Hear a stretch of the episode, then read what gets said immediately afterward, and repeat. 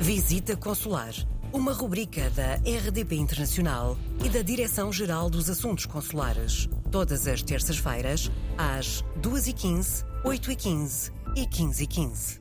Terça-feira chega mais uma edição do Visita Consular, sempre com a Subdiretora-Geral dos Assuntos Consulares e das Comunidades Portuguesas, Maria Manuel Durão, que se junta a nós via Zoom no estúdio da RDP Internacional. Seja muito bem-vinda mais uma vez e obrigada por estar connosco. Eh, muito bom dia. Eu hoje gostava de, de, recordar mais uma vez um instrumento que está disponível para os utentes dos postos consulares, que é o agendamento online de serviços consulares, disponível através do portal das comunidades. É uma aplicação que foi especialmente concebida para facilitar o acesso dos cidadãos a estes serviços. O objetivo é reduzir as deslocações aos postos consulares, evitar filas de espera e, claro, melhorar a qualidade do, do, do atendimento e todos os anos cresce o número de postos em que a aplicação está disponível. Atualmente já são mais de 80. O procedimento é o mesmo em todos eles. O cidadão acede à plataforma de agendamento através da introdução dos seus dados de identificação ou da autenticação com chave móvel digital e, seguidamente, o sistema apresenta um calendário com as vagas disponíveis para os diferentes atos consulares.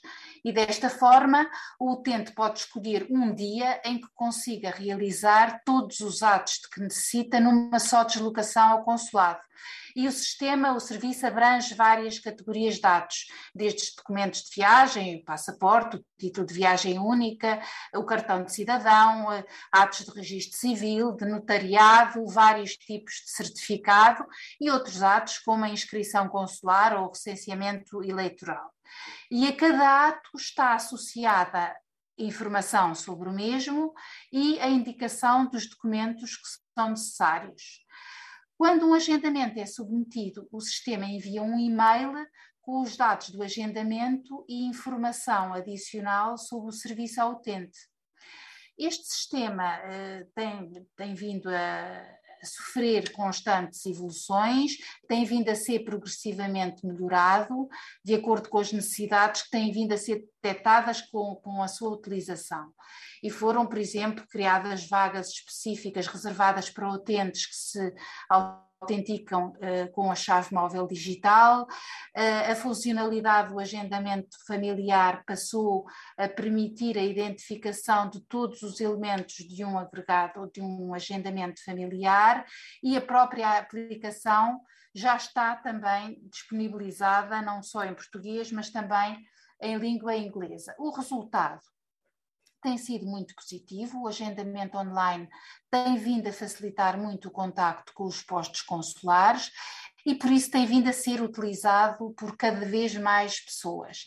E só este ano já foram efetuados através da plataforma mais de 120 mil agendamentos. E para aceder à plataforma é fácil, basta consultar o portal das comunidades.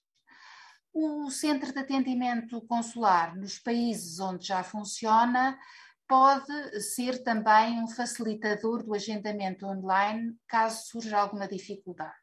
Por isso, se necessita de um serviço consular, faça previamente o seu agendamento no portal das comunidades. E se tiver alguma dúvida, pode sempre escrever-nos também para visitaconsular.rtp.pt. Para a semana cá estaremos também. Muito obrigada, Maria Manuel Durão, e até à próxima.